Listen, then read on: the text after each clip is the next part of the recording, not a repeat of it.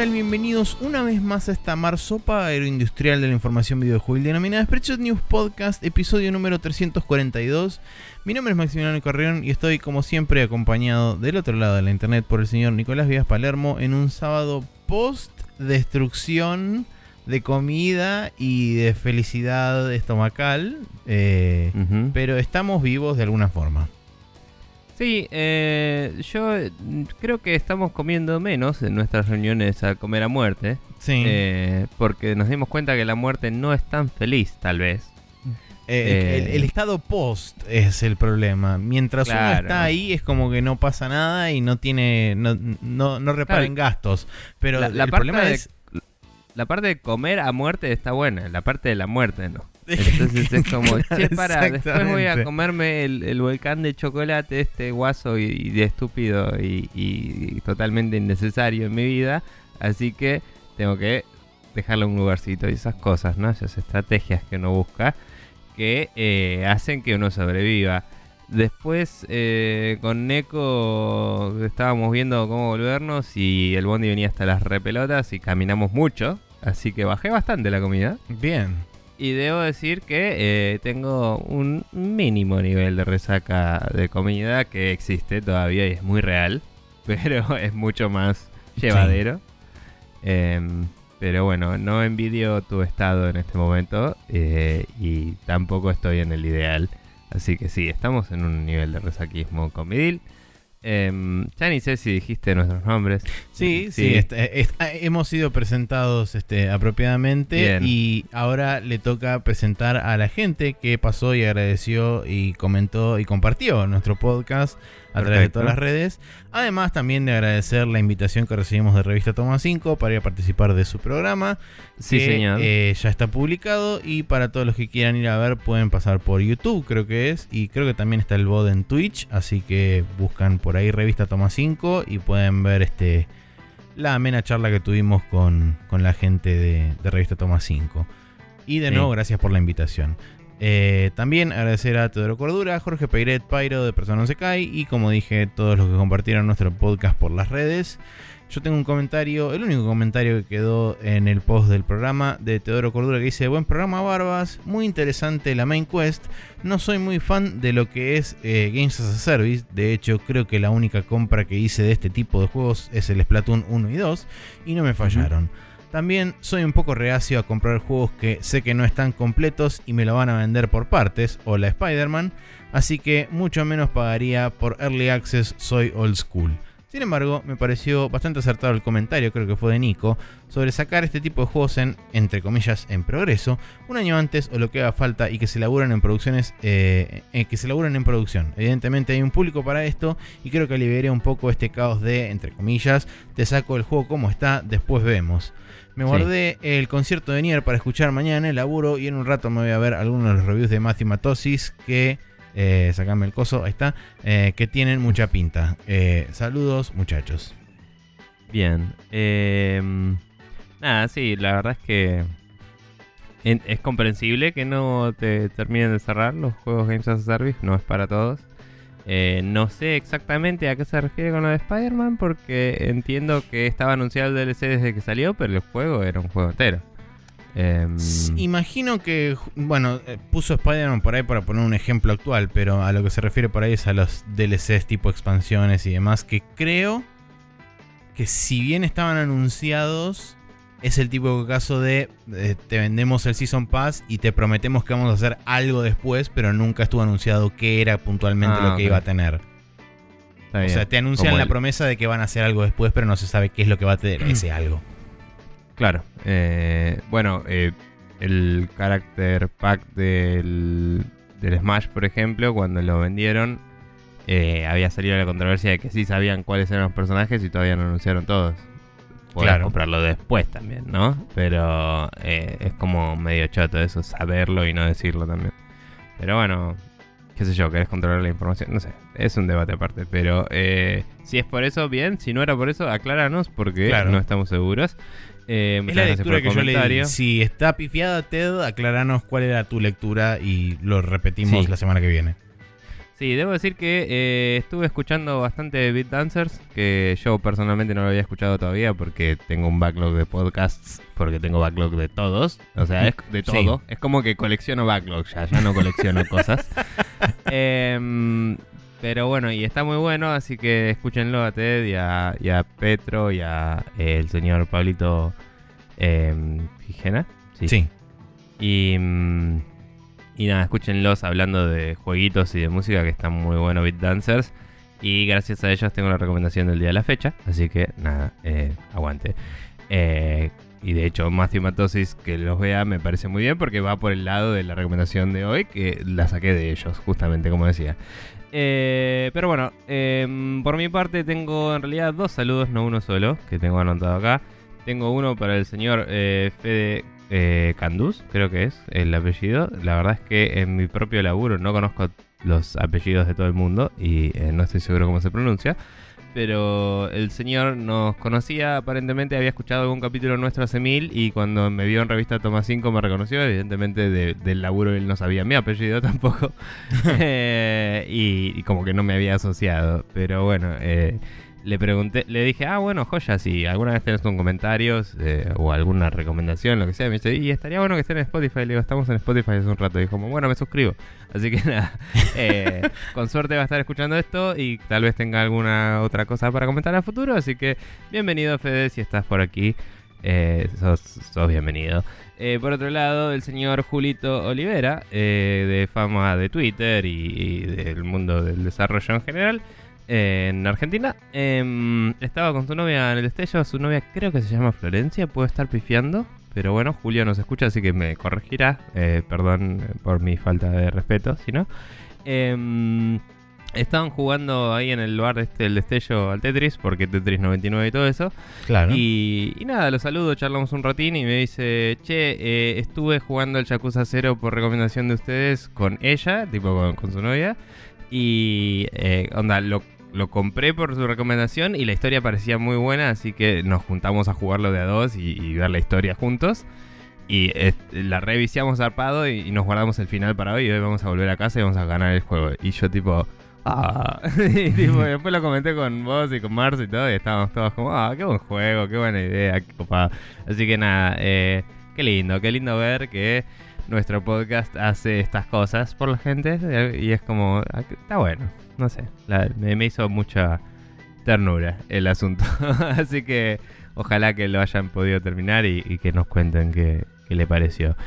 Em, pero bueno, si todos ustedes quieren dejar comentarios como hizo toda esta gente, eh, pueden, por ejemplo, cruzarse de casualidad conmigo en un bar. O- es, una, es una forma, sí. Claro.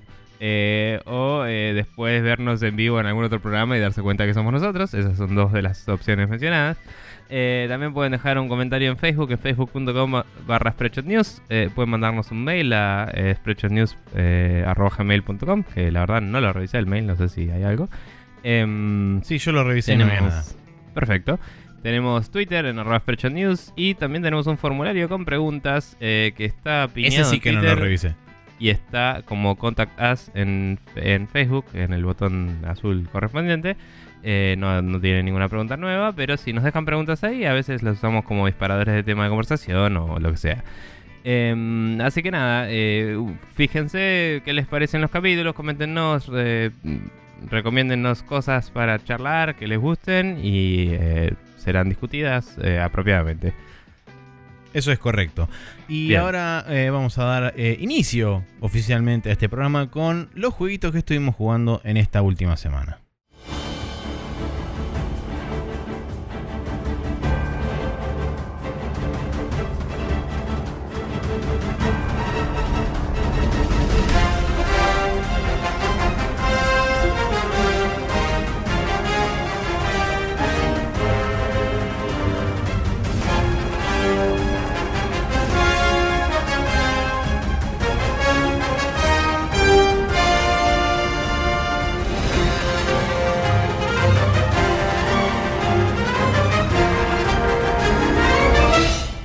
Y aquí estamos de vuelta en el Loading, donde vamos a charlar de dos cosas. Eh, primero, eh, tenemos más Dragon Quest, así que, ¿qué pasó esta semana en el loco mundo de ustedes Dragon Ball y ustedes Dragon Quest?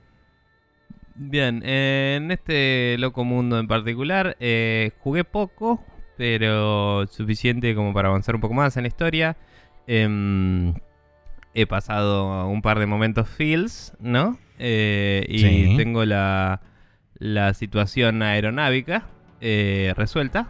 Eh, Correcto. que, que nada, uno en los JRPGs, como hemos establecido en el canon allá por los anales del tiempo, eh, uno va a pata, después va tal vez en una especie de ship o no, o en, un, eh, en una montura, esas son las posibilidades, y después pasa al barco y eventualmente vuela. Ese es Claro. el, el- la, la es la progresión normal. natural de todos los JRPGs. Sí, en este también hay muchos. un fast travel, pero eso es como una especie de backtracking automático, por así decirlo. Em, pero bueno, la cuestión es que he obtenido la situación aeronávica y con eso eh, pude proceder a la isla de Kamisama, básicamente. Sí, a la isla del sol. Eh, es como básicamente el, el templo de Dragon Ball donde está eh, Kamisama, literal. Sí, y Mr. Popo y toda la Sí. familia. Que de Em. hecho hay, hay un parecido con Mr. Popo. Eh, Sí, nada, no vamos a entrar en detalles. Eh, ahí te explican un poco más de la situación eh, del, del en mundo general del mundo cómo- y de el porqué de todo esto, un poco. Claro, es como, hola, acá tenés un plot device, seguí con tu juego. Y es como, está buenísimo. eh, o sea, es súper simple y básico, pero es, es- es hermoso como te lo presentan porque... y es súper efectivo también. Sí, tiene unos flashbacks muy lindos, eh, hechos con el motor de este juego y modelos 3D modernizados de eh, cosas que pasaron en el primer Dragon Quest, que obviamente no lo jugué, pero igual te pega la nostalgia porque ver dibujos de Toriyama de los 80s llevados a, eh, a un 3D moderno y toda la bola, bien, bien llevados, es como que te, te, deja un poco como... Te da nostalgia por Dragon Ball de por sí y te da como esa movida de, no sé, eh, yo como persona que miro muchas cosas de juegos todo el tiempo, todas las tapas de los juegos y los manuales y todo eso los tengo más o menos en mente, aunque no lo haya jugado, y, es como que lo evoca súper bien, así que está buenísimo y lo rebanco. Em, me hace especular si... O sea, no vamos a confirmar ni negar esto, obviamente, pero me hace especular si habrá más contenido de eh, cosas de Dragon Quest 1 porque gastarse en hacer los modelos 3D y solo usarlos una vez no es que sea un gran gasto de la forma en la que lo hicieron, pero es como que puedes aprovecharlo para algo más. Así que no tengo idea. Es como que voy a estar atento a ver si hay más referencias o cosas o tal vez una parte del epílogo es cruzarte con el chabón en un tiempo espacio re loco, no sé, ni idea. Pero em, de cualquier forma es como que me, me tiraron el Ultimate Goal y es medio como haciendo eco a cosas anteriores y eso me parece muy inteligente y muy eh, fanservice, pero del bueno. Así que lo banco bastante. Eh, y sobre la situación sentimental importante que sucedió antes, que no voy a eh, spoilear, sí voy a decir que no sé si fue súper intencional, pero yo sentí como un bait and switch. Eh, una- un cambiazo de... Pensé que una cosa iba a ir para un lado, no fue. Ah, Y después fue la otra cosa, eh, o sea, un rato después, cuando hice otra cosa nada que ver, fue como, ah, acá te tocaba emocionarte. Y es como, eh, eh, eh, eh. Y, después, si querés, podemos hablar sobre esto. Pero, mm, eh, afuera del programa, pero fue como que eh, dije, ah, y ahora se- supo- supongo que va a pasar esto en algún juego que, que conozco de JRPG había habían usado esta mecánica. una sea. situación similar, claro. Claro, y, y fue como, no, no fue así, y después de golpe, ¡pum!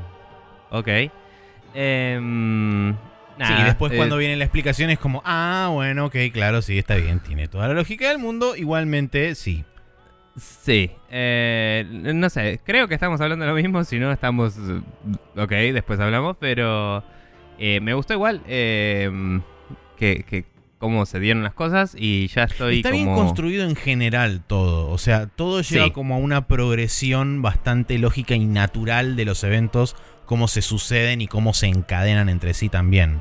Sí, lo que más me sorprende es que mientras que tiene una, digamos, curva dramática del camino del héroe muy definida, eh, es loco que hasta cierto punto, en vez de tener una, tiene dos hasta ahora y probablemente tenga tres, porque el segundo chapter podría ser un juego aparte, ¿me entendés? O sea, el primero, el primero quizás eh, por situaciones de cinemática y eso no tenés la voz battle al final, pero efectivamente es toda la secuencia de un juego entero, digamos. Eh, que la historia realmente no te está dando la premisa de que ahí termina el juego.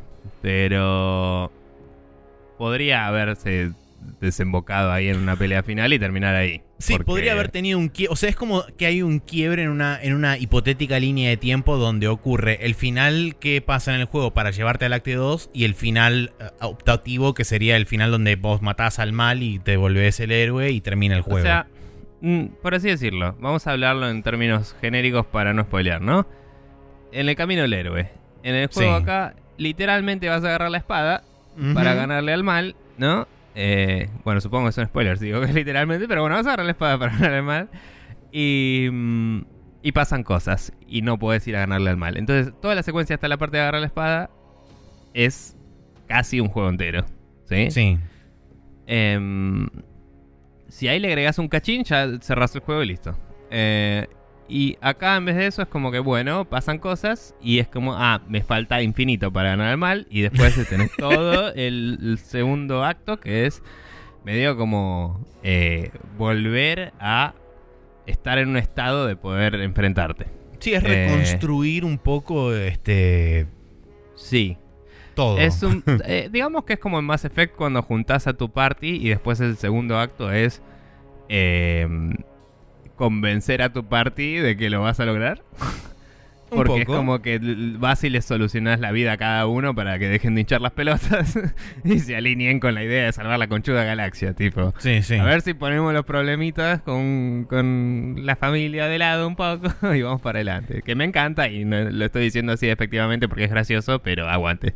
Eh, pero vos haces todas las, las eh, misiones de lealtad del Mass Effect y Mm. es básicamente, eh, bueno, ya encontraste a toda tu party, ahora tenés que hacer que sean tus amigos. Y es como, es básicamente el mismo ciclo. Los encontrás y después ellos se encuentran a sí mismos. Pero bueno, acá es una movida así, porque también vas conociendo más de los. de, de las características de cada uno de estos personajes.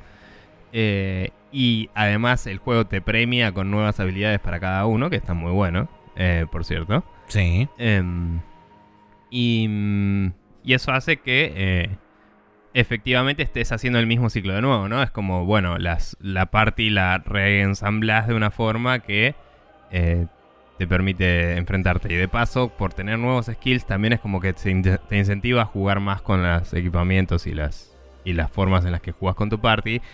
Y medio como que las vas a usar en un orden distinto que en la primera parte por imposiciones de la trama. O sea, eh, hay algunos personajes que no están disponibles en momentos en los que eh, no, no se ponen disponibles en el mismo orden que en la primera parte.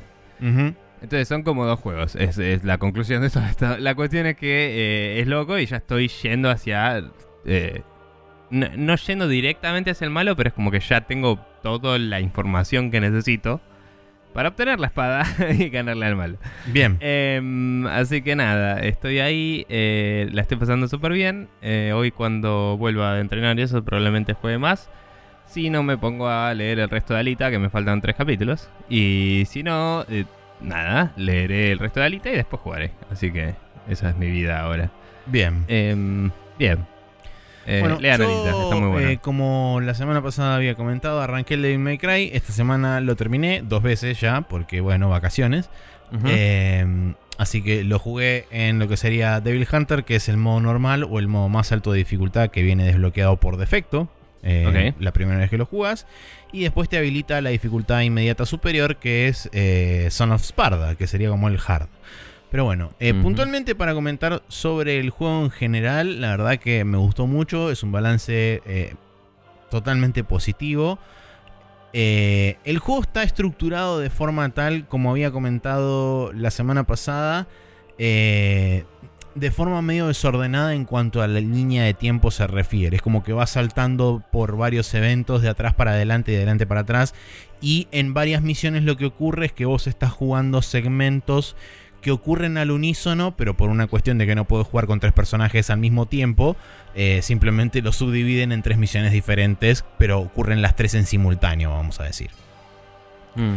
Eh, entonces, y por esa razón, en muchas misiones por ahí vos no elegís qué personaje jugás, sino que simplemente te dicen, bueno, ok, en esta misión jugás el camino de Nero, en esta misión jugás el camino de Vi y en esta misión jugás el camino de Dante. Pero son tres misiones separadas y las tres van por tres lugares diferentes. Eh, Está bien. con respecto a lo que a lo que son los personajes, como había comentado la semana pasada, había jugado con Vi y había jugado con Nero. Nero tiene eh, un par de habilidades nuevas que la verdad es como que redondean un poquito más al personaje y le dan una vuelta de rosca interesante con el tema de los brazos. Eh, a Vi lo había empezado a jugar, había jugado solamente una misión con él y en parte no me había terminado de convencer porque, por supuesto, los, los Red Orbs, que es básicamente la moneda con la que vos comprás eh, distintas habilidades para los personajes, es compartida entre todos. Sí. Entonces, cuando vos gastás mucho en un personaje, después no te queda lo suficiente para poder gastar en el otro. claro. Eh, por ende, tuve que grindear un poco para poder conseguir algunas habilidades y poder ir desbloqueando movimientos para Vi. A pesar de todo esto y a pesar de que ahora se siente un poco mejor eh, y se siente como más, entre comillas, natural el movimiento del chabón al tener un moveset más completo, aún así no me termina de convencer el estilo de gameplay del chabón porque como dije, es muy diferente a lo que ofrecen los otros dos personajes que me parece que son justamente la, la forma, no voy a decir correcta, pero la forma preferida de encarar este tipo de juegos, además de que es un juego que justamente se trata de eso, se trata de vos tener control directo de un personaje y de los tiempos de reacción que sean rápidos, precisos y correctos, y eh, de un tema de posicionamiento y control de, de control de enemigos, porque justamente en las arenas de combate hay varias cantidades de enemigos, que al vos tener que controlar el movimiento de tu personaje separado de lo que es la parte ofensiva y no tenés vos una respuesta inmediata sobre la potencial defensa eh, como si la tenés con los, con los otros dos personajes donde vos tenés un control y una respuesta directa a la hora de poder, por ejemplo, esquivar y todo eso.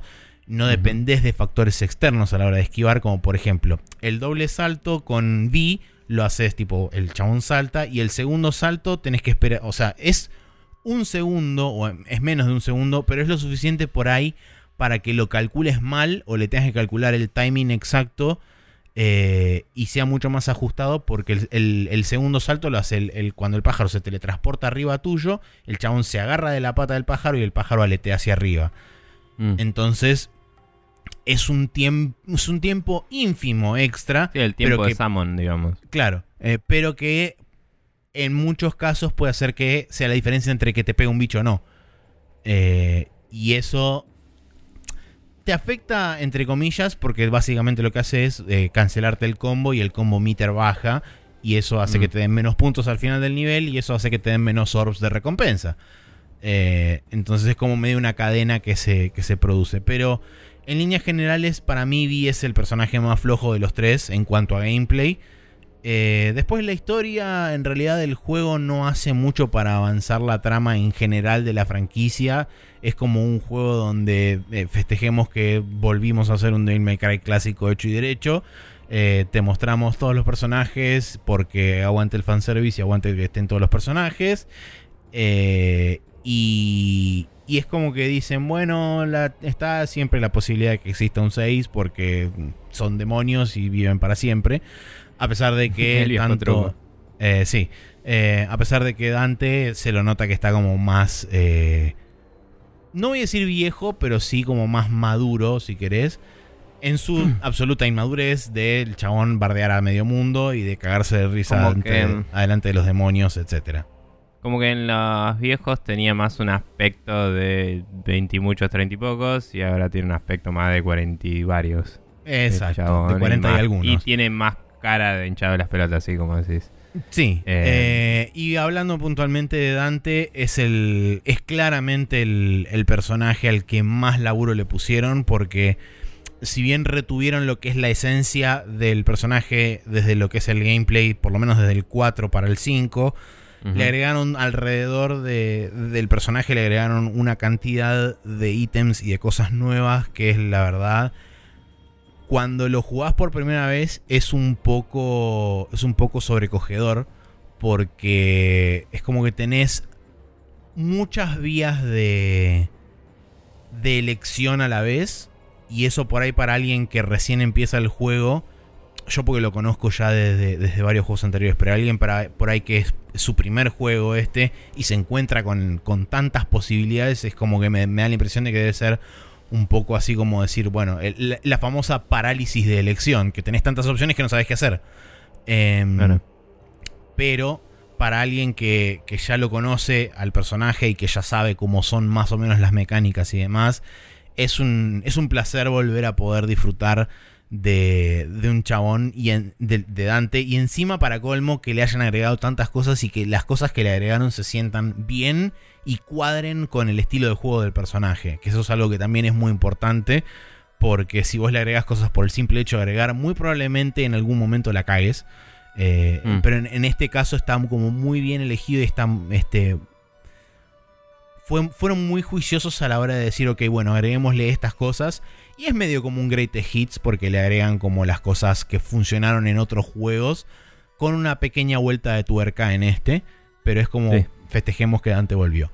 Em, y con respecto al tema de la dificultad, lo señalé al principio justamente para esto, porque es algo que me di cuenta mientras estaba jugando la dificultad más alta y aparentemente, según leí comentarios de gente que ya lo jugó en super mega recontra de hiper ultra difícil, eh, lo que va sucediendo a medida que vos vas aumentando la dificultad es que primero y principal en la dificultad que sería el hard, lo que hacen es introducirte monstruos que aparecen en lo que sería el tercio o el cuarto final del juego mucho antes.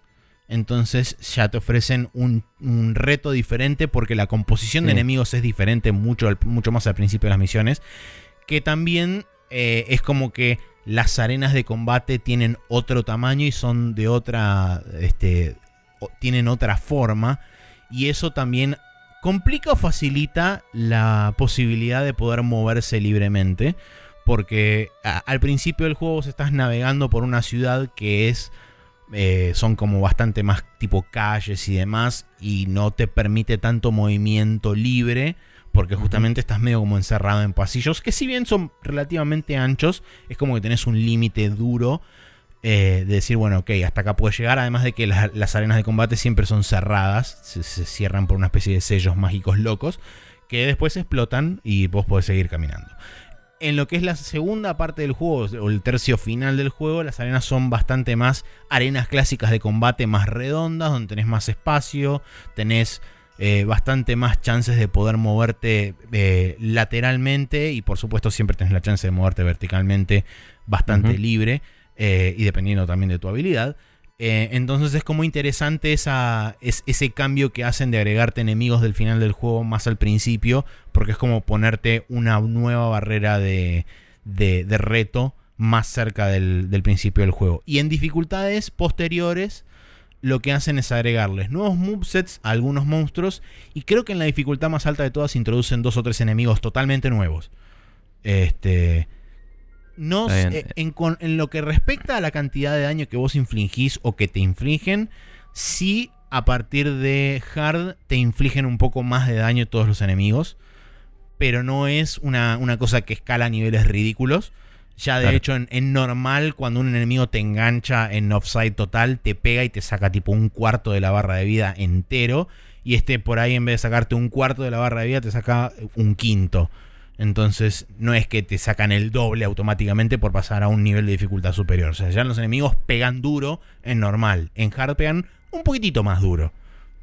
Te iba a decir, eh, me recordabas lo, cuando dijiste lo de que te introduce antes los enemigos de- más adelante y eso, que hacía- hacías la dificultad del Zelda, ¿no? Es como que es... Claro. eh, te muevo todo un escalón adelante. La pregunta que tendría al respecto es si los enemigos que te introduce antes son versiones más grosas de los normales o son distintos en sus mecánicas. No, digamos? son distintos en sus mecánicas. Vos, por ejemplo, tenés eh, un enemigo que es eh, un chabón con una hoz, que son similares a los enemigos básicos del May Cry 3, que esos te aparecen más al principio. Más, a- más atrás en el juego, o sea, más avanzado en el juego, hay un enemigo que tiene dos de esas hoz, es más alto y los puede sumonear a voluntad a los enemigos, a los minions sería. Y además Mm. ese enemigo se teletransporta, o sea, hace un summon, se teletransporta a otra parte de la arena y desde ahí puede o bien pegarte, porque tiene como brazos tipo Dalsim, con cuchillas en, en la punta, o bien puede seguir summoneando esos bichos. Entonces es Mm. como que tiene una, una combinación, es una versión avanzada de ese bicho, eh, de- del bicho clásico, digamos, pero a la vez también tiene su propio moveset y hace sus propias cosas. Está bien. Bueno. Ah, pinta piola para jugarlo y jugarlo. Tiene, tiene un, muy lindo replay value, además de que ya anunciaron, va, ya confirmaron que el primero de abril va a salir el Bloody Palace, que es como un un lugar exclusivamente de combate donde vos podés elegir a uno de los tres personajes e ir lo más lejos que puedas eh, en arenas de combate que eh, si retiene el digamos si retiene la tonalidad clásica de los juegos anteriores la cuestión es la siguiente vos dependiendo del ranking que vos obtenés en la, en la pelea, es la cantidad de segundos que te va a sumar a un contador que está constantemente bajando. Y dependiendo de ese contador y de, de tu ranking de estilo, hasta el nivel que llegues, donde tenés como cutting points a medida que vas avanzando, creo que es tipo cada 10 niveles, cada 20, cada 50 o cada 100, es lo normal. Eh, porque suelen tener 999 stages estos juegos. eh, que en realidad son el mismo lugar siempre, pero la única dificultad es que te cambian la composición de enemigos. Y cada tanto tenés como un, un boss que te, que te introducen en, la arena y vos una vez que matas al boss es como que termina ese segmento de niveles. Eh, pero bueno, la cuestión es que si vos completás uno de esos segmentos, después tenés la opción de decirte, bueno, ¿querés continuar o querés, digamos, cortar acá? Si vos cortás en ese lugar, te hacen un, un parcial y te ponen tipo la cantidad de tiempo que, que te sobró, eso te lo suman como orbs, te suman también el ranking de estilo y los bonus por si no te pegaron nunca, etcétera, etcétera. Eh, entonces es como una buena forma para poder farmear orbs que te sirven, por supuesto, para comprar las habilidades de todos los personajes. Que dicho sea de paso, el juego es bastante generoso a la hora de ofrecerte orbs, a pesar de que tiene microtransacciones para poder comprar red orbs el juego. Eh, no entiendo cuál es realmente el sentido de tener las microtransacciones porque realmente el juego es generoso a la hora de ofrecerte los orbs y a la hora de recompensarte en cada, en cada stage. Entonces yo por Mm. lo menos en ningún momento vi realmente la necesidad de ir y comprar micro- eh, de comprar red orbs a través de microtransacciones para aumentar o, o para facilitarme o para a- eh, Sí, para compensar el balance. sí tal cual. en, ningún momento realmente necesité ir a comprar los orbs así que no tengo idea. Quizás es para gente que es súper ansiosa y tipo no quiero tener todas las habilidades ahora y compra 200 millones Em, nada, eh, creo que no tengo ninguna duda en particular, así que... Bueno, eh, eso fue Devil May Cry 5. Eh, lo pienso seguir jugando un poco más. Mi idea es terminar el Son of Sparda, que estoy en la última o anteúltima misión. y después de ahí veré si sigo con Dante más Die y las demás dificultades de más arriba. eh, o si simplemente espero al Bloody Palace eh, y me dedico a probar ahí. Porque justamente una de las cosas que, que por ahí le criticaría así al juego es que eh, a pesar de, haber sido la vuelta de Dante en este juego, relativamente es poco tiempo el que jugás con el chabón. Jugás tipo el Sí. último tercio del juego. Eh, y está un poquitito más balanceado hacia el personaje nuevo Inero que hacia Dante. Eh, pero bueno, son, es una cosa que por, por elección de los chabones decir, bueno, que vamos a contar un poco más de qué onda el pasado del chabón este nuevo y qué onda el pasado de enero, que nu- no lo lograron tratar nunca en la historia del 4. Fue como, Sí. bueno, está bien, ponele, qué sé yo. Eh, así que por esa razón quiero jugar también el Bloody Palace porque puedes elegir a Dante y darle matraca sin, sin miedo. El- Pero bueno. Ese es un coso de challenges más que nada. Eh, exacto, sí. El Bloody Palace Sí. es un lugar de challenges donde vos elegís un personaje y como te dije antes, vos vas pasando de niveles y vas sumando tiempo dependiendo del ranking que obtenés en cada arena. Eh, Bien, Ah. eso fue Devil May Cry 5 y Nico estuvo jugando el Dragon Quest 11. Ahora vamos a pasar al Rapid Fire para charlar un poco sobre algunas de las noticias de esta última semana.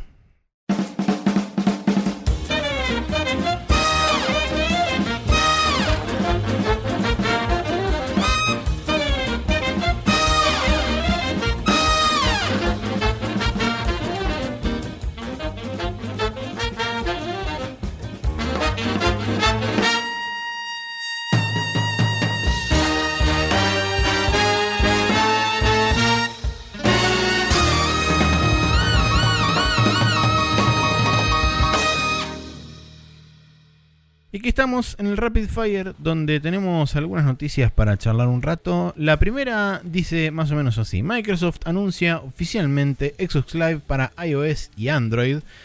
Eh, recordemos que esto originalmente se había filtrado del panel de la GDC, que dicho sea de paso, la GDC va a ser eh, la semana que viene. No, sí, o, o esta, Esta semana, semana. mejor dicho, la semana que están Sí. escuchando este podcast. Eh, y por supuesto vamos a charlar sobre las cosas que salgan de ahí con respecto a lo de Google, con respecto a esto de Microsoft, si hay detalles extra y algunas cosas relevantes más. Lo vamos a charlar en el podcast de la semana que viene. Pero puntualmente hablando de este tema, eh, Microsoft justamente su idea es empezar a introducir su servicio de Xbox Live para todos los que quis- quieran utilizarlo. Eh, y además también lo que dijeron, por lo menos en, en la nota está especificado, que la idea es que los developers agreguen las partes que ellos consideren que necesitan y no que sea todo un paquete inclusivo de una sola cosa que vos tenés que meter todo ahí adentro. Eh, y, y que el sign-in va a ser con una Microsoft account, o sea que va a ser un sign-in único, eh, donde Sí. vos lo único que tenés que tener es una Microsoft account y en base a eso y en base a los a las features que implementen cada uno de los, de los developers en sus juegos, vas a poder acceder a las diferentes partes de Xbox Live. Sí, em, esto, como decías, ya había sido liqueado y se anunció eh, junto con varias otras cosas. Hubo una Xbox Insider eh, que no la vi entera, no vi cosas sueltas, pero en el canal de Xbox pueden ver un video, creo que dura como una hora y pico, que es como un programa de tele, digamos, grabado para YouTube, en el que se entrevista a varias gente y hablan de un montón de novedades de Xbox. Exacto. Entonces en este marco salió esta noticia y salieron algunas más. eh, y hay, hay algunas novedades interesantes. Eh, como por ejemplo, si paso a la siguiente noticia, eh, que la Halo Master Chief Collection eh, finalmente fue anunciada para PC después de... eh, no sé si hubo tantos rumores, pero era como sabido que esto iba a pasar algún día. Eh, Más que nada por la, digamos, la actual postura de Microsoft de eventualmente ir lanzando todo en todos lados.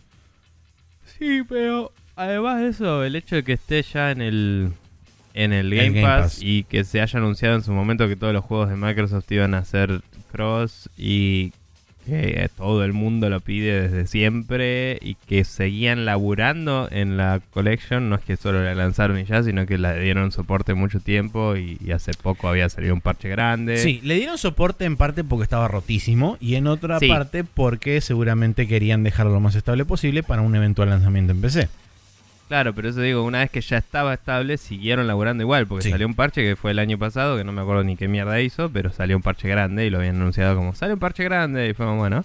Em, pero nada, cuestión que Halo Master Chief Collection sale para PC, no está especificado si se va a mm, vender aparte o si por alguna razón no estaría en el Game Pass por ser una versión distinta, digamos, del mismo pero debería de, según tenemos entendido, eh, directamente es- estar disponible para PC con Crossbuy y con el Game Pass está asumiendo la gente. Sin embargo, es distribuido de una forma distinta. ¿Por qué? Porque se agrega el Halo Reach, que no estaba en la colección, que es una precuela a todas las demás Halo. eh, y Microsoft los va a sacar en orden cronológico de la historia, o sea que va a empezar el Halo Reach van a ver que ande bien en PC, que esté todo bien, y cuando vean que está todo bien, van a sacar el primer Halo Combat Evolved, eh, la edición em, como es la remaster que habían Sí, hecho para el, 360. Anniversary Edition creo que se llama. Sí, así. creo que se llama así. Eh, el remaster de 360 lo, lo van a sacar para PC, van a hacer lo mismo, ver que esté estable, qué sé yo, y después van a sacar el 2, que también es una una mm, remaster que hicieron específicamente para esta colección, nos contaba Marce ayer. Sí. Eh, o sea que si no tenés la colección, no tenés otra forma de jugar este Halo 2 en particular. Que el Halo 2 tengo entendido que para muchos es el mejor, eh, por lo menos a nivel multiplayer lo era. Em, y de hecho en la Master Chief Collection creo que la- el multiplayer que tenía era el del 2, por así decirlo, y le habían puesto algunas boludeces más por ahí.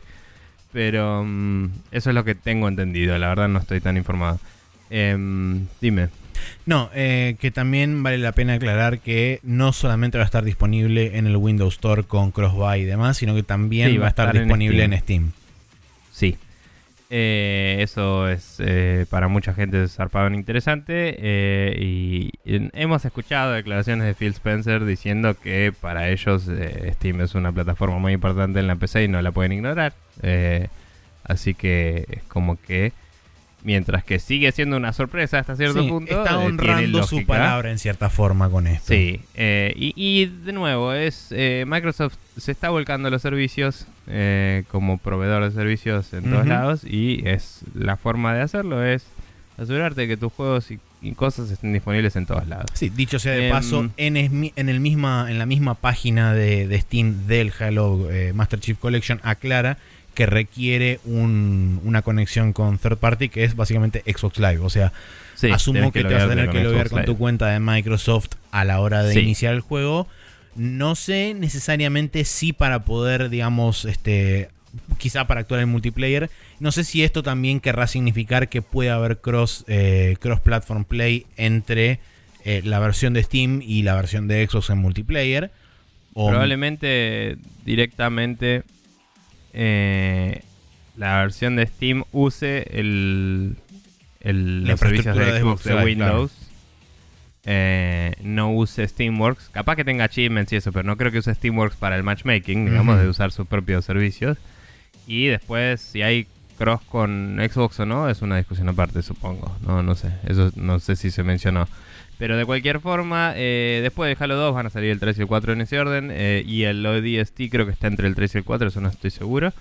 Em, y el 5 no está incluido en la colección, así que eh, siguen los rumores de si va a venir o no a PC, pero recordemos que el Forge del 5, que es el editor de niveles, está disponible para PC, Así es. lo cual significa que mínimo los formatos y hasta cierto punto el motor del juego ya corren en PC, eh, Claro. así que es cuestión de eh, hacerle un poco de laburito y sacarlo. Em, Algo de lo que, algo de lo que escuché, que no Sí. sé si es 100% así o si lo escuché mal yo, es que lo que es el, el Halo Reach va a ser vendido como, como DLC y que va se, a ser se la van a vender todos por separado, Ok. si querés. Y además tenés para comprar todos juntos.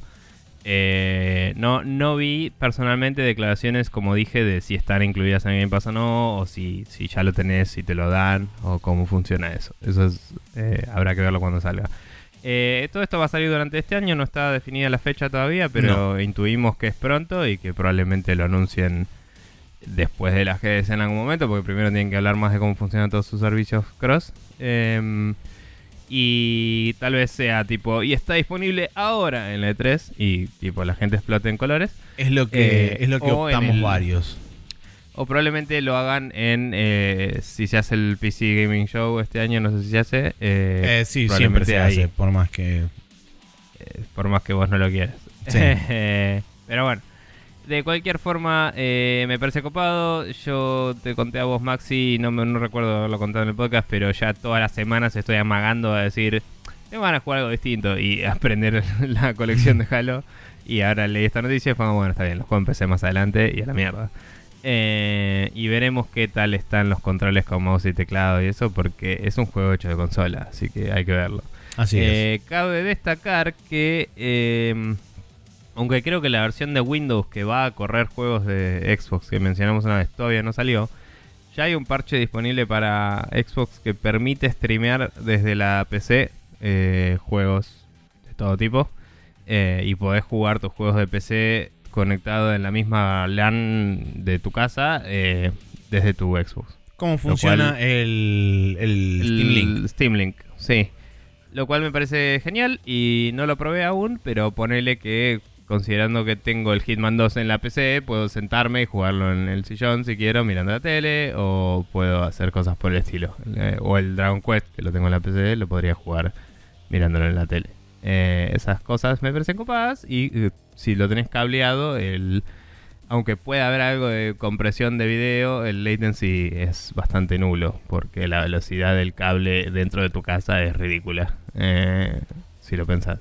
Pero bueno, Sí, nada, eh, eso creo que es todo lo que tenemos en Microsoft. sí ahora. así es. La próxima noticia es que Gearbox publica una imagen en su Twitter con la fecha de su panel en PAX. Y la tipografía y estilo de la letra son muy similares al Borderlands, eh, haciendo clara alusión a la, al ya casi evidente eh, reveal del Borderlands 3, que seguramente va a ocurrir el 28 de marzo, según esta imagen, en Boston, Massachusetts, donde es la PAX East.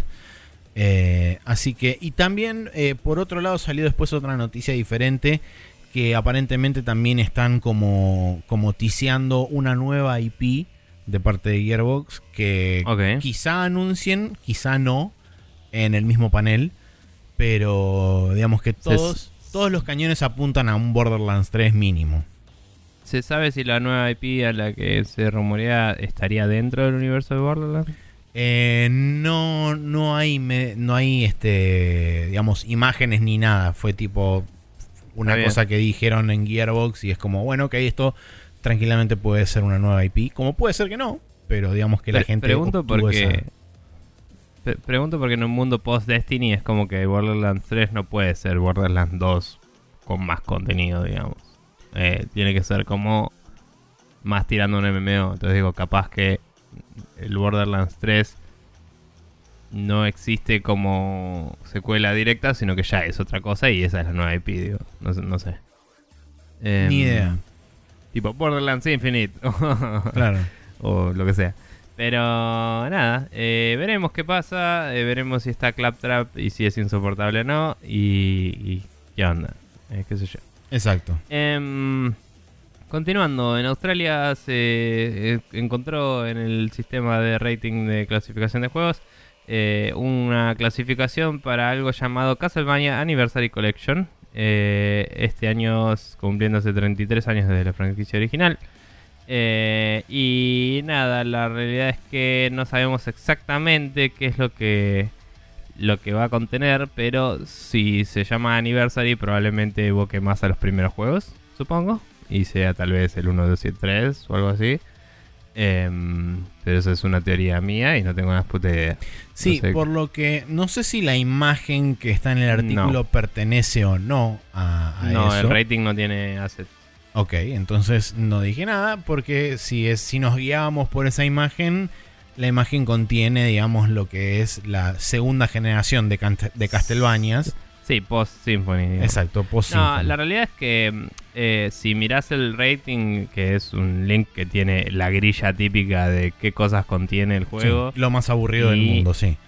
y eh, la clasificación dice Computer Games, eh, dice que fue clasificado el 12 de marzo eh, por Konami y eh, el, el Country of Origin dice UK, que anda a saber qué quiere decir eso, si, si lo- hay un desarrollador en, esta- en- en Inglaterra que está haciendo este paquete o qué onda. Es O si posible. es simplemente la entidad legal puede ser, o sea, no sabemos. Em, la clasificación es PG y dice que tiene eh, temas de mild impact. Eh, o sea, mild impact de, de los temas, eh, violencia también, y después dice very mild impact de nudity. Lo cual también me indicaría los primeros Castlevania que tenían estatuas de fondo que tenían tetas. Por lo menos en Japón. Eh, los yankees creo que lo habían censurado en algunos, pero no en todos. Entonces puede que vaya por ese lado. Y si no, capaz que es porque algunos sucubos y eso tienen como curvas, aunque no tengan tetas definidas. Claro, tienen besiers. Pone. Eh, pero bueno, nada, eso hay que ver de qué va y, y qué onda. Bien, perfecto, bueno. Y la última noticia es que Epic Games cambia el crossplay de Nintendo Switch del, de Fortnite eh, para pasarlo del pool de PlayStation 4, Xbox One y PC a pasarlo al pool de mobile. Porque según eh, ellos dicen que la Switch corre con desventaja porque está corriendo a 30 FPS versus los 60 FPS de las demás versiones eh, de Play 4, Xbox One y PC. Y dicen que para, digamos, nivelar un poco el campo de juego, eh, van a pasarlo al pool de mobile porque en mobile también corre a 30 FPS, entonces de esa forma eh, sería más justo y equitativo el, hecho de poder este de poder competir digamos en, los mismos términos. Esto solamente aplica igualmente para cuando uno hace random matchmaking.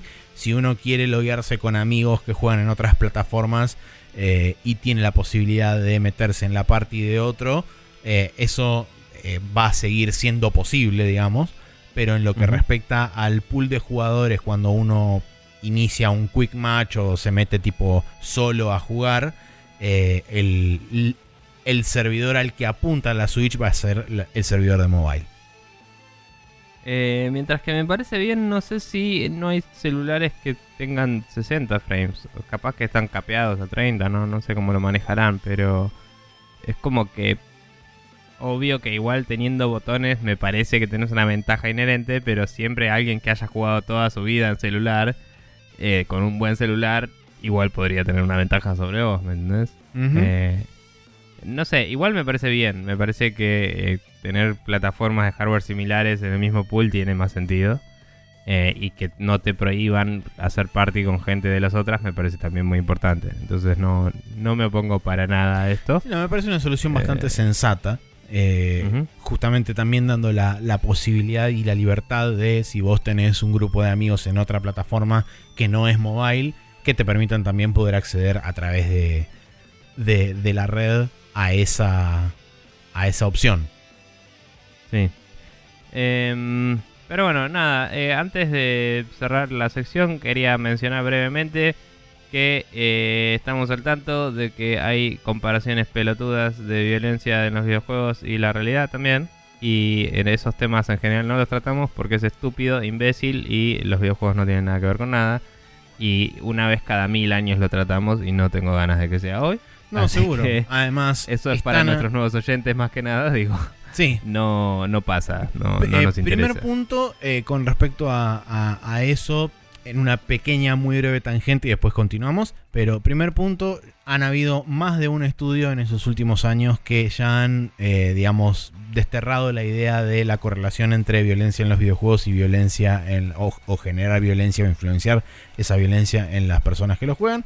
Y por otro lado también eh, hubo un reciente, un reciente pedido de la comunidad científica, puntualmente creo que fue en Reino Unido y en Europa, pero este, de apertura de los publishers y demás con respecto a los datos que recoleccionan, eh, debido a todas las métricas que, agregan en los juegos y todas las, las posibilidades de telemetría que agregan en los juegos, eh, hubo un pedido de la comunidad científica de divulgar esos datos a los investigadores y de esa forma poder profundizar en este tipo de investigaciones de correlación y demás cosas, porque básicamente los mismos investigadores dijeron estamos tocando de oído en todo este tema, porque no tenemos ningún lugar donde apoyarnos con data dura y de poder decir, ok, bueno, las sesiones de personas con esta demográfica, etcétera, etcétera.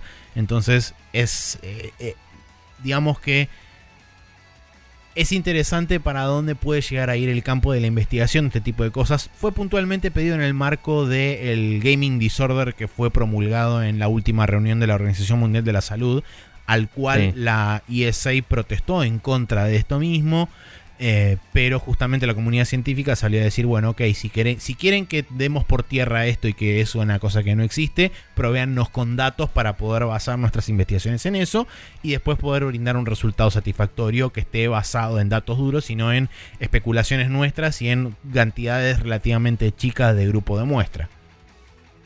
Sí, sí, eh, cuando los científicos son científicos de verdad, no les molesta que les pruebes que están equivocados en general. Por eso. Em, pero bueno, nada, eh, ese tipo de cosas que son cobertura de noticias sobre la situación en la industria de estas eh, análisis, tal vez sí podemos discutir. Pero la discusión en sí que nos han preguntado históricamente no pasó ahora, eso solo lo aclaro porque tenemos algunos nuevos oyentes. Eh, la hemos abordado alguna vez y no en nos realidad sí interesa pasó mucho. ahora relativamente hace poco con el tiroteo en Nueva Zelanda que le echaron la culpa al No Fortnite, nos pero bueno. Chicos, qué opinan de esto. estoy Ah, no, diciendo. eso sí, es verdad. Está bien, solo estoy eh, estableciendo que nos parece una pelotudez. Sabemos que nuestro periodismo es una mierda y el del planeta también, por cierto. Y nada, la vida continúa. Así es. Em, pero bueno, eso sí, era una aclaración que quería hacer y... y se hizo y ahora continuamos. Bien, con el calendario Bien. de esta semana que eh, tenemos solamente el jueves 22 de marzo, donde salen el Sekiro Shadows Die Twice para Windows, PlayStation 4 y Xbox One, que es el que es el Tenchu, pero no. Eh, pero sí. Eh, y después por otro lado tenemos el Unravel 2 que sale para Nintendo Switch, que es el jueguito ese del chabón más nervioso del mundo que subió al escenario de EA dos veces. Sí. Bueno. Nada. Sí, eh, ah, verdad que me, to- me tocaba seguir Sí, hablando. vos a mí. sos el que está... Eh, así que bueno, entonces con eso damos por terminado el Rapid Fire y nos vamos a ir a la main quest para charlar un poco sobre una nota que nos mandó el señor Gastón Berezaga.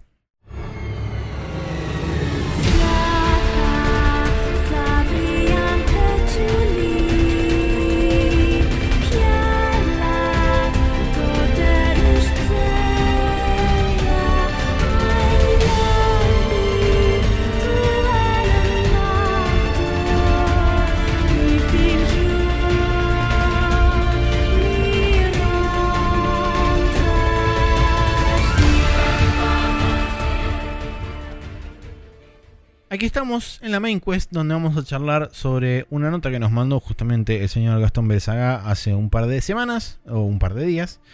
eh, que el título es El influencer está muerto, eh, larga vida Larga al vida. influencer.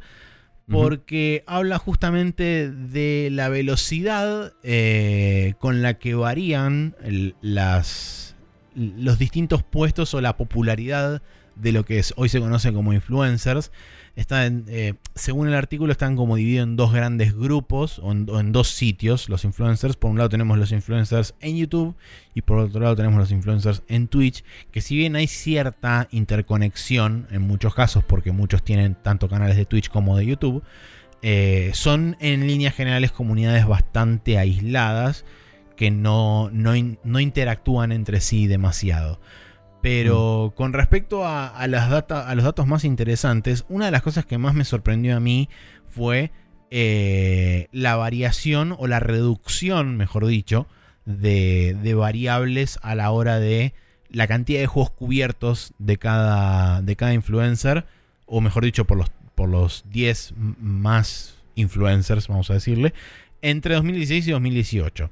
En 2016, los top 10 influencers cubrieron 383 juegos. En 2017, Sí. 326. Hay una bajada, pero no tan dramática. Y en 2018, tan solo 28 juegos. Eh, lo cual plantea, por lo menos desde mi punto de vista, plantea una, una problemática para cierto y determinado grupo de, de la industria, porque la mayoría de estos 28 juegos, según dice el artículo, fueron juegos AAA. Entonces eh, está claro que... Más de la mitad, dijo. No sé cuántos Sí, serían. más de la mitad, o por lo menos la mitad de esos 28 juegos fueron juegos AAA de consola. Eh, entonces ahí me parece que hay, ya hay como un- una primera señal de alerta a la hora de decir, ok, bueno, eh, claramente los influencers hoy en día están yendo por ahí no tanto a lo que les gusta, vamos a decir, sino a lo que tiene más sentido a nivel negocio o a nivel eh, rédito personal, vamos a decir, o financiero, si querés, eh, que a lo que por ahí, como dije antes, les gusta, o inclusive por ahí a lo que su audiencia en cierta forma le gusta también. Sí, em, nada, so- sobre todo este tema, eh, es como que es interesante lo del recambio, en particular, de, de los de los influencers, tipo esto de que 80% era. Sí, Eh. más o menos el 80% cambia año tras año. Sí. Em, es, como que la, la nota te toma dos puntos importantes. Es ese y el hecho de eh, que obviamente cubren cada vez menos juegos porque ahí está la platita. Eh, y como que no toma ninguna conclusión la nota, solo tira datos eh, y lo deja así abierto a interpretación. Em, creo que esto claramente denota que el influencer es una herramienta muy poderosa para las empresas que poseen el capital para, para explotarlo. Viste que estaban los rumores de que eh, los de Sí. Apex le pagaron como un millón de dólares de marketing. Sí, a- según, según Reuters le pagaron un millón de dólares por el primer día de streaming a, Sí. a Ninja, a Ninja, eh, que- que- para que streamee Apex Legends. Que tiene sentido, o sea, es el top streamer de tu competencia y le pagás para que por un día no toque tu competencia y encima te streamee a vos, ¿no? Es como... eh, mínimo va a mover la aguja, eh, obvio, o sea, no eh, tiene sentido. La gente va a hablar de tu juego en vez de Fortnite por un día y eso ya es eh, entrar en el mercado con fuerza. Em, así que nada, o sea, eh, es como que eh, el título alude más al recambio del 80% y no al hecho de, ah, se acabaron los influencers para siempre, pero tal vez no. Pero en cierta forma es medio así, porque te das cuenta de que a un indie no le conviene ni a palos tratar de convencer a un influencer eh, de que streamee su juego em, y, y va a tener que buscar otros medios de marketing. Como que también la gente que mira a este tipo de contenido lo ve de una forma más especializada y los, el reportaje y el periodismo de juegos en general se ve revitalizado hasta cierto punto porque si quieres ver algo que no sean los tres o cuatro juegos que está viendo todo el mundo vas a tener que buscarlo en otro lado. Em, entonces es como que gana una nueva importancia distinta. Sí, además También- creo que ta- también me sí. parece con este tema del recambio año a año, me parece que justamente hay un tema de que importa menos o, o importa un poco menos lo que es la personalidad o la cara que vos tenés adelante e importa más el, el juego o, Sí. o lo, que, lo que sea que esté mostrando. Eh, me parece que hay como, como un cambio de prioridades, porque recordemos que en un principio cuando habían empezado a aparecer todo el tema de los youtubers y qué sé yo, era como que la gente se regía mucho por eh, seguir la cara que está, o sea, la cara que se ponía delante del video y decir, bueno, yo soy fan de este chabón. Y ahora es como que la gente va atrás del servicio o del juego, independientemente por ahí de la cara que esté adelante. Sí, eh, pero bueno, justamente en ese sentido, bueno, eso también es algo de la plataforma de Twitch quizás, que vos vas y dice top stream game y puedes ver todos los streamers que están en ese juego. O sea, está indexado por, eh, por juego y no por eh, em, canal o por personalidad, digamos. Sí.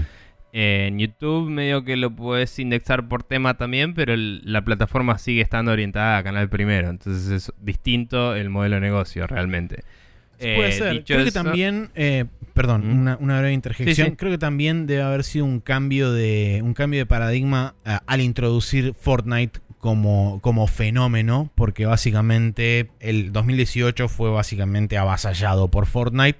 Justamente una de las cosas que dice el artículo más adelante es que muchos de los streamers que o muchos de los youtubers que hoy en día están llegando a los puestos más altos, en su enorme mayoría cubrieron Fortnite durante todo 2018 con algunos videos muy salpicados cada tanto tiempo de otras cosas. Sí. Em, sí, es cierto. Eh, ahora, lo otro que iba a agregar es que también hoy en día las empresas se ven en situación de ellas mismas eh, controlar sus canales de YouTube y sus canales de Twitch. Inclusive ahora es como que directamente a sus community managers, en vez de tenerlos tuiteando y todo eso, los que los hacen hacer es como, bueno, una vez por semana jueguense alguno de nuestros juegos y lo muestran. O sea, Sega tiene bastante presencia online Sí. con todo eso. Em, vemos gente eh, de, de... Creo que Sega es de los que más he visto, la verdad, pero que, promocionan, che, vamos a estar jugando tal juego y vénganse. Después ves gente de Double Fine, ponele que es una empresa mucho más chica y tiene otros tipos de formas de exponerse también al, público porque no tienen tanto aparato de mercadotecnia, mercadotecnia atrás. Entonces es como, che, vamos a jugar un juego de mesa y a veces se ven jugando juegos de mesa, ¿viste? O lo que sea. Y es como... eh, estábamos hablando de esto en Revista Toma 5, ¿no? Pero es un poco sacar al middleman y decir, bueno, para si esto de streamear y mostrar nuestros juegos eh, puede eh, guiar nuestras ventas, ¿por qué no lo hacemos nosotros mismos? Y, controlamos el mensaje, ¿no? Entonces es como que hoy una empresa grande busca un poco eso hasta cierto punto. E invita a la gente, che, vamos a estar streameando nuestro juego, vengan, háganos preguntas, eh, participen, se pueden ganar algo. Y, eso no es que esté diluyendo mucho la, la parte de, la, tipo la, plata que están ganando los influencers en sí o lo que sea, pero sí está cubriendo esta necesidad de los juegos que no están cubriendo los influencers porque están con Fortnite y Apex y dos o tres más. Claro. Eh, entonces es como que la diversidad está, pero ahora de forma más cada empresa haciendo la suya. Y después tenés a los periodistas y reporteros de juegos que por ahí sí te prueban todo. Tenés, eh, no sé, Polygon Kotaku, de, creo que sigue vivo. ¿Cómo se llamaba esto? Eh, Destructoid creo que sigue vivo, no estoy seguro. Em, pero Games, eh, GameSpot siempre me cuesta. Eh, IGN, eh, Giant Bomb, todos esos es como que todos hacen sus propias cosas. Y, y esas son las formas a las que hoy puedes acceder a este contenido. Eh, más variado, pero digamos, es como que todos ellos por ahí siempre tuvieron video reviews y eso desde que existen las plataformas actuales, pero lo que no tenían era streamear y ahora lo tienen hasta cierto punto, o hacen mínimo graban gameplay y lo muestran más casualmente porque es una forma de producir videos más rápida y que eh, es más eh, reconocida hoy como necesaria o útil para el usuario, me parece. No sé. No, no es que sean influencers de ellos mismos, pero como que tratan de abarcar esa parte del mercado de streaming, digamos. Eh, no sé qué opinas sobre eso. Sí, considero que... A ver... Em, no... Es como que... No, no logro terminar de de tener una idea formada tampoco al, respecto de mm. todo eso. Es que no sé si, si, hay mucha idea que formar. Es como que estamos viendo cómo reacciona la industria a este fenómeno que, de nuevo, no es que vino y se fue, pero vino y se convirtió en algo que no es lo que era al principio. Entonces, eh, eh, me parece que la, rápida evolución hizo que agarrara a todo el mundo a traspié. Entonces es como que y más que nada a las grandes empresas. Y todo el mundo está medio como scrambling para ver de qué forma puede aprovechar al máximo esto sin necesidad de reestructurar eh, fundamentalmente todo su modelo de negocios. Sí, eh, la realidad es que, digamos, en los últimos años explotó todo lo que es el, los gameplays eh, hace ratazo ya. Sí. Pero después con Twitch el stream en vivo se volvió un poco más popular porque había interacción directa con el jugador y por ahí le podías sugerir cosas, ¿me entendés? Es como, che, quiero saber qué pasa cuando haces esto y el chabón lo hace y ves lo que pasa antes de comprarte el juego, eso es re loco, ¿no? Em, y eso empezó a mover más la aguja, eh, o sea, Twitch se volvió un competidor serio, lo compró Amazon, se fue toda la mierda, etcétera. Y fue toda una evolución que eventualmente llevó a esto, sobre todo desde que Amazon lo compró, de que el streamer va por donde está la plata. Y ahí es como que la industria ya se estaba empezando a adaptar a lo que había y por ahí simplemente mandarles copias de reviews a, los influencers, además de a la prensa. Y además les enviaban tipo cosas que a la prensa no le podían enviar oficialmente, ¿no? Y la manipulaban un poco. Y ahora que se achicó tanto la cosa, porque los streamers básicamente son canales de televisión y tienen que hacer rating, sí. Em, es como que es como, bueno, para.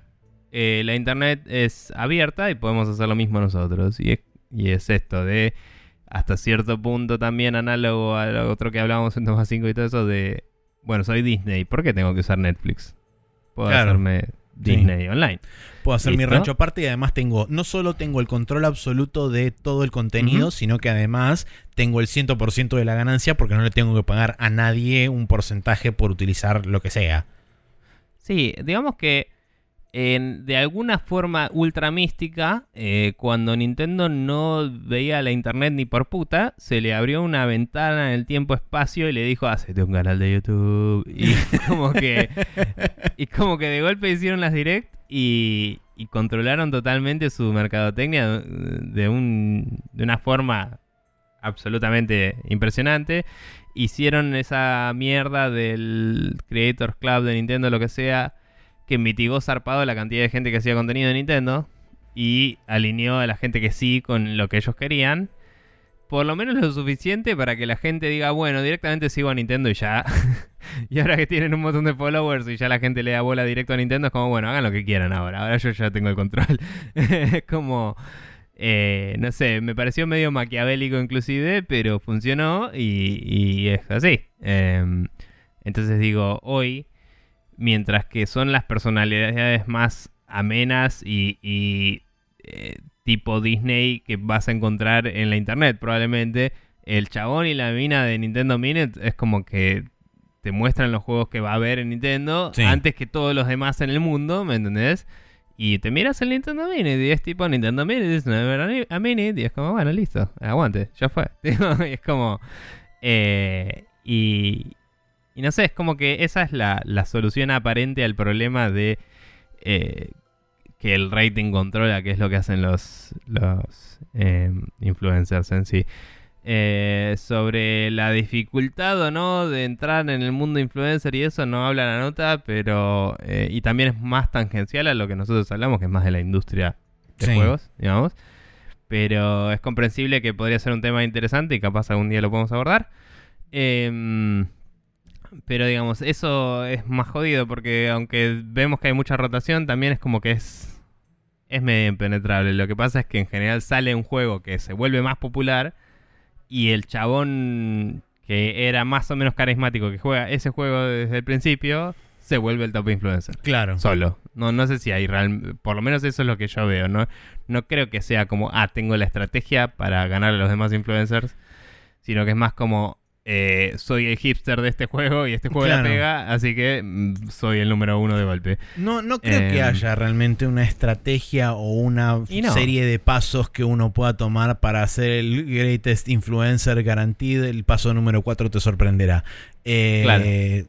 Me parece que sí, o sea, eh, adhiero a la idea de uno se, digamos, enamora de un juego o se dedica a un juego en particular. Ese juego tiene la fortuna de explotar por X o Y razón y de repente uno que ya tiene como su propio eh, su propia base de conocimiento armada inclusive sobre el juego al exponerla y al la gente empezar a buscar ese juego y al caer por ahí cada, pro- progresivamente cada vez más en, en el canal de este chabón o de estos chabones es como que automáticamente eh, burbujean hacia arriba y llegan al tope de los influencers. Entonces, y por ahí muchas veces también por eso tiene que ver con lo que habla en la nota de en muchos casos lo que sucedió con el Fortnite es que muchos de los influencers que hoy en día estamos viendo que llegan al tope tienen en su enorme mayoría únicamente videos de Fortnite, porque fue, eh, fue gente sí. que por ahí lo, lo empezó a jugar ni bien salió, y, pero que recién cuando el Fortnite la pegó fue que empezaron a subir justamente por este mismo hecho de la, la comunidad empezó a buscar ese contenido y llegó a esos canales donde había más contenido del, especificado Ojo. de lo que ellos estaban buscando. Ojo, porque también habla del top 100 y el top 10 y todo. Pero por ahí eran chabones que estaban en el top 200 jugando otra cosa. Y dijeron, bueno, me meto en el Fortnite. Porque también es- debe existir ese caso. O sea, sé, sé de hecho que me lo había contado un amigo que había algunos streamers de Counter que eran muy zarpados. Que de golpe salió el Fortnite y se metieron en Fortnite porque ahí estaba la joda. Y, y como que todo el mundo los ve porque los chabones eran buenos jugando FPS y obviamente eran buenos en el Fortnite bastante rápido, digamos. Eh, entonces, nada. eh, o sea, si, si, si juegan competitivo al counter, es como que ya tienen unas movidas de empezar a, empe- a entender el meta y, y meterse en el juego que eh, va a tener ventaja sobre alguien que lo arrancó casualmente, seguro. Em, pero bueno, nada, es como que es interesante ver hacia dónde va la cosa. Eh, a mí personalmente me gusta seguir directamente a las empresas que hacen los juegos que me gustan. y, y ver el contenido que producen. Me gustaría que algunas que sigo produzcan un poco más y un poco más variado. Pero la verdad es que algunas ya lo están haciendo bastante bien. Y, y si no, está bueno también cuando reconocen eh, qué canales se alinean con lo que ellos quieren comunicar y se aseguran de tener las, las asociaciones pertinentes para, para hacerlo pasar. Em, o sea, también me gusta eso cuando veo que eh, va gente de IO Software y tiene entrevistas con los canales de Game Design que sigo, de- va a hablar con Giant Bomb y les presenta el juego y te hacen como un quick look con los chabones ahí. eh, y ese tipo de cosas de, che, no solo les vamos a dar el juego, sino que nos vamos a poner ahí para que nos puedan hacer preguntas, quizás a veces en vivo, porque a veces tienen el chat abierto y es un stream. Eh, me parece bastante copado. Claro. Eh, pero bueno. Em, nada. Bueno, eso fue una pequeña discusión sobre el tema de influencers que si bien nosotros por ahí no somos expertos y no lo tocamos eh, asiduamente, es una, una nueva realidad de la industria que rápidamente evoluciona y que muta casi diría continuamente como lo hemos podido ver en estos últimos años. Eh, y habrá que ver para dónde dispara el, el futuro inmediato y el futuro a mediano y largo plazo de esta nueva modalidad de cobertura de videojuegos que aparentemente llegó para quedarse porque no hay no veo realmente una una merma en, en este en este nuevo tipo de cobertura de videojuegos y sobre todo en lo que es las generaciones más jóvenes no porque también hay que hay que reconocer eso por ahí quizás nosotros no somos tan del palo de consumir eso pero que las generaciones jóvenes son mucho mucho más público de ese tipo de contenido que nosotros Sí. Sí, sí.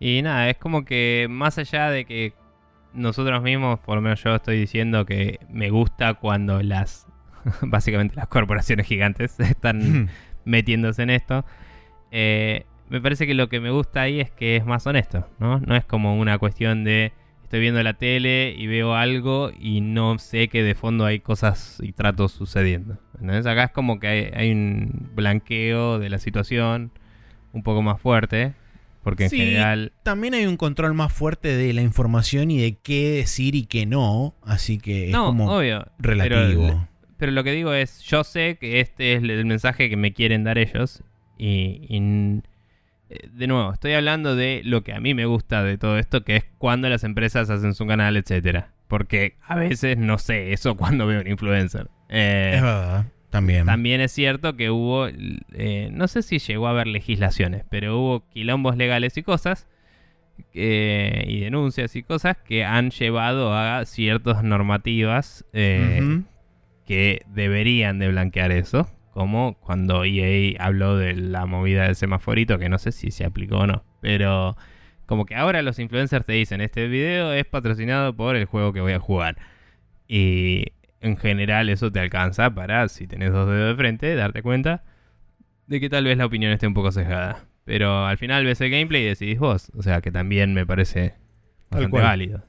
Así que nada, em, Así que bueno, eso es Eso. este el tema de la main quest de esta semana. Si tienen opiniones al respecto, ya sea a favor o en contra, o cuál es su interacción o su falta de interacción con los influencers barra youtubers y demás, pasen por los comentarios y déjennos su opinión al respecto. eh, y las, las leeremos y serán consideradas para la semana que viene para charlar un poco más al respecto de este tema. Ahora nos vamos a ir a la última sección de este programa, que como siempre es el Special Move.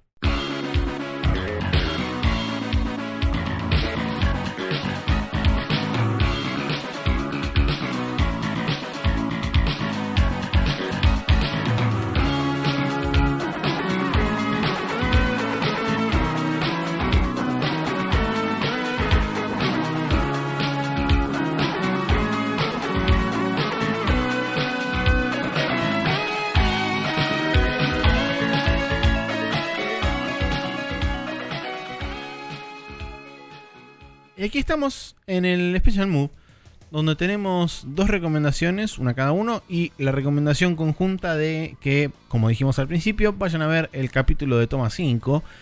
eh, de revista Toma 5, donde está- estuvimos de invitados. Muchas gracias de nuevo a la gente Sí. de Toma 5. La verdad que la pasamos excelentemente bien. A. Jesús, a Sebastián, a Martín, era, ¿no? El, Sí. Martín. Y la chica era con C, pero no me acuerdo el nombre. Pero sé que era con C. Ah, Yo tampoco y somos los peores invitados. Somos los Pero- peores invitados. Sí, Pero eso les es verdad. llevamos unos pines, así que tal vez solo somos invitados. Exacto. Ni bien. buenos ni malos. Eh, pero bueno, gracias a Olvidables. todos ellos. eh, y espero que pasen por ahí y lo disfruten. Y en cuanto a Eh. las recomendaciones, eh, volvemos a Beat Dancers porque vos sacaste y ellos sacaron y todos nos sacamos entre todos. Eh, sacaron cosas De recomendar, Ok, sí. sí, está bien. Eh, sí, eh, un canal de YouTube de un señor llamado Noah Caldwell Gervais. eh, que el usuario de YouTube es Broadcastastic. eh, ese sería el usuario. Em, que tiene un montón de análisis in-depth de los juegos, de así videos de una hora, hora y pico, que son el tipo de videos que a mí me gusta ver en YouTube, que son básicamente un documental de un juego, ¿no? Eh, Pero a modo de review. O sea, review a fondo, tipo esto está bueno porque acá esta mecánica te denota tal cosa y esta parte de la historia te alude a tal cosa y así, como bien a fondo. Em, y tiene opiniones muy formadas y, y bien fundamentadas, me parece.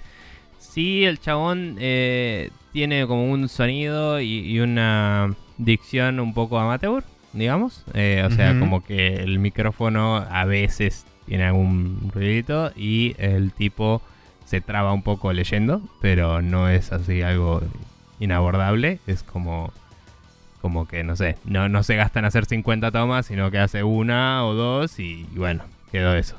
Em, y nada, pero realmente me parece que sus opiniones son muy interesantes y tiene análisis desde Fallout hasta em, el No Man's Sky, ponele, y, y puedes ver todos sus videos ahí. Eh, ahora no recuerdo alguno en particular que quisiera recomendar, pero...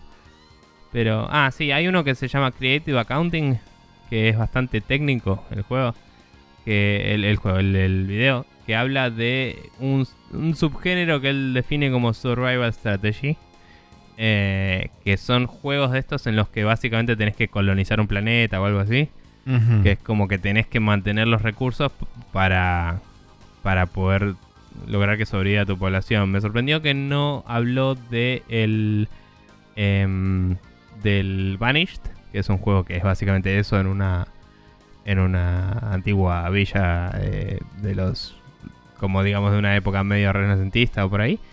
Pero te habla de el Surviving Mars, de otros juegos anteriores que son viejos que se llamaban Outpost 1 y 2, que eran de Sierra Games, yo no los conocía. Y te habla del Frostpunk, este que salió el año pasado o el anterior ya, Sí. eh, que es como de sobrevivir a un apocalipsis super invierno nuclear a pleno. Em, y habla de cómo es interesante cómo resuelven algunas mecánicas y cosas y cómo es un poco eh, una guerra de atrición contra el ambiente, digamos. Y, y lo interesante que puede ser eso y cómo ese género murió por mucho tiempo y volvió medio de golpe y, y que no está tan explorado. Y es cierto, o sea, y hay muy pocos exponentes de eso si lo pensamos, que tal vez es lo que hace que los notemos tanto también cuando salen. Pero, mm, pero es interesante porque nunca había pensado en, en ello como un género aparte y realmente lo es, porque no es un simulador o un juego de estrategia, es otra cosa. Es un survival que lo jugás manejando una ciudad, digamos. Eh, Claro. Me hubiera gustado que explore un par de juegos más, pero bueno, el chabón lo que hace es explorar bastante a fondo pocos juegos. Eh, y después tiene, como dije, un montón de análisis de muchos juegos. Los chicos de em, cosas de Beat, eh, de Beat Dancers, lo que habían recomendado en particular era el de Baldur's Gate, eh, que no lo vi todavía, eh, pero tiene también un in-depth look de Baldur's Gate y de otros juegos. Ok. Bien, eso de nuevo, el canal es eh, Broadcastastic en YouTube. Eh, eso. Muy bien. Bueno, yo tengo para recomendar una novela que es la primera parte de, creo que son siete libros, eh, que es Records of Lost War. Yo leí por ahora The Grey Witch, que es el primero.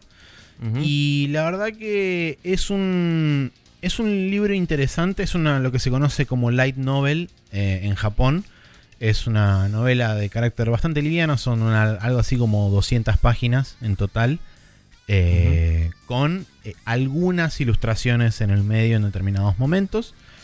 Eh, pero la verdad que es un. es una historia de fantasía bastante. bastante high fantasy, vamos a decir. muy basada en Dungeons and Dragons. De hecho, me enteré. No, me acuerdo si me lo dijiste vos o creo que me lo dijo después Neko o Lean. Que aparentemente está basado originalmente en una partida de rol que después se terminó convirtiendo en historia. Eh, ah, entonces tiene como muchas de esas cosas, tipo el, hecho puntual de que los magos solamente pueden utilizar una cantidad de, conjuros durante el día y después tienen que descansar para, para recuperar esos conjuros de vuelta. Este, eh, hay como muchas cosas muy clásicas de DD. Eh, con respecto a los roles que cumplen cada uno, es como que la parte está armada por un enano, un elfo, un ladrón, eh, un mago, un clérigo y el fighter. Y entonces es como, bueno, es bastante parte clásica de DD también. Eh, la verdad que es muy interesante y en líneas generales como, como se plantea la historia, la historia eh, abarca lo que es una isla aparentemente de un mundo más grande, que es la isla de Lodos. Y todo da la pauta, por lo menos del, del principio, este es una introducción al personaje principal que es este Parn y la idea del chabón es medio como convertirse o, intentar redimir a su padre que históricamente siempre le dijeron que había sufrido una muerte estúpida, a pesar de que el padre había sido un caballero de la orden de un, de un rey bastante zarpado de ese lugar, pero que por una razón X que nunca le dijeron a él, eh, el, el, padre había tenido una muerte estúpida y por ende medio como que había sido borrado de la historia y la madre se tuvo que escapar del reino e ir a vivir a una aldea medio de mala muerte en, la concha del pato. Eh, mm. Y medio como que el chabón quiere limpiar el nombre del padre y quiere también averiguar cuál fue la razón por la cual al padre dicen que tuvo una muerte estúpida y medio como que desterraron a toda su familia. Mm. Eh, bueno, a lo largo de, esta primera novela se empieza a revelar un poco el misterio, te terminás enterando cerca del final cuál fue la onda. Y esta Grey Witch lo que, lo que viene a representar es justamente me da la impresión de que es el némesis principal de toda la historia porque al final de esta primera novela, si bien la derrotan, no la matan. Eh, y la, la, bruja esta se escapa y entonces como que empieza una nueva persecución al final de este libro que seguramente da pie al inicio del segundo libro y así sucesivamente hasta llegar al final. Pero, pero es interesante por justamente todos los temas de, de influencia directa de DD y de cómo en algunos casos labura en contra de por ahí ciertos estereotipos que por ahí presenta el DD con respecto a determinadas cosas y le da como una pequeña vuelta de tuerca y me pareció, me pareció bastante interesante, está bien escrita, es bastante fácil de leer justamente por ser una novela corta. Eh, yo la compré a través de Book Depository, eh, que se consigue lamentablemente únicamente en inglés. No sé si existirá traducción al castellano de esto. Oficial, digamos. Oficial, vamos a decirlo, sí. Eh, pero, y sé que también existe una, una serie de ovas eh, que no sé si son, eh, digamos, correlativos o si simplemente decidieron adaptar un pedazo de toda la historia. pero sé que existen una serie de ovas, pero no, no conozco de nuevo su, su, calidad ni su veracidad a la hora de adaptar todo el material. Pero bueno, eh, mm. Por lo menos yo les recomiendo la primera novela de Grey Witch de Record of Lost War. Eh, después, si eventualmente si siguen saliendo las demás y las leo y están copadas, recomendaré las subsiguientes. ¿Qué onda las ilustraciones? Eh, las ilustraciones son de Yui, no me acuerdo quién, pero están muy buenas. Están hechas todas en lápiz. Y están, por lo menos en el libro que tengo yo, están todas hechas en tinta roja y fondo blanco. Eh, y después al final, final, final de todo, tenés como cuatro o cinco páginas de ilustraciones full, full color de este chabón. Eh, y están la verdad que muy zarpadas. Eh, son con, como dije, son así como un estilo de, lápiz con línea bastante suelta. y, y son, son copadas.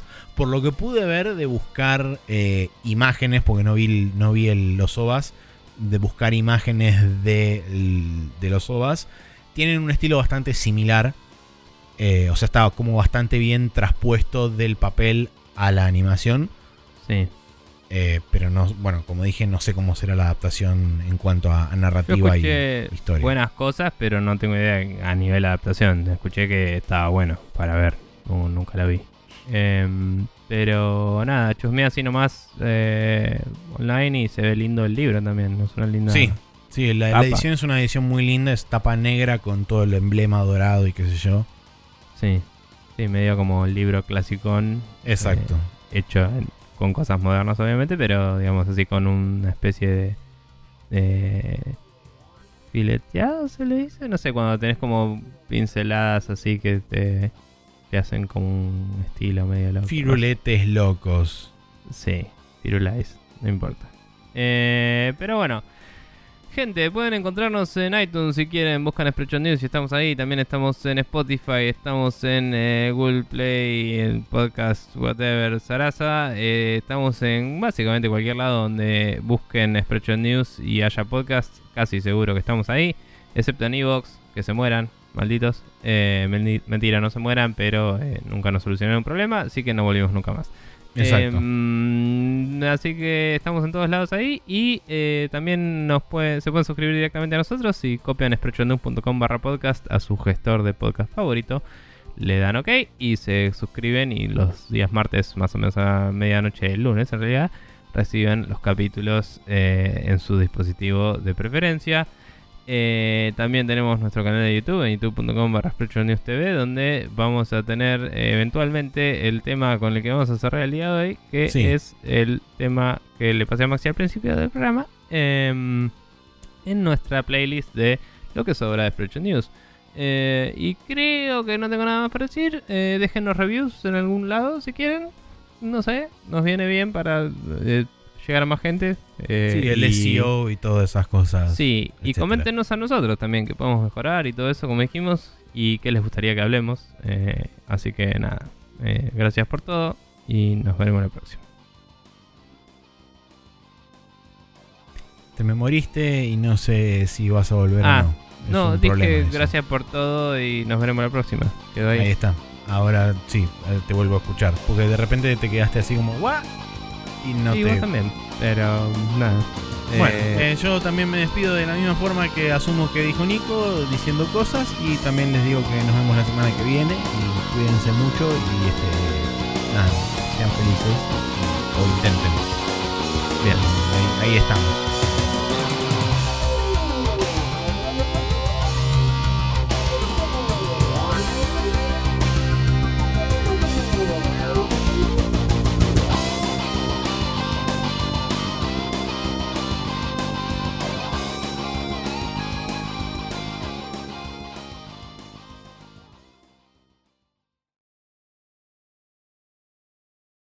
Hola y bienvenidos nuevamente a otro Lo que sobra de Spreadshot News. Hoy les traemos Roxette con Joyride.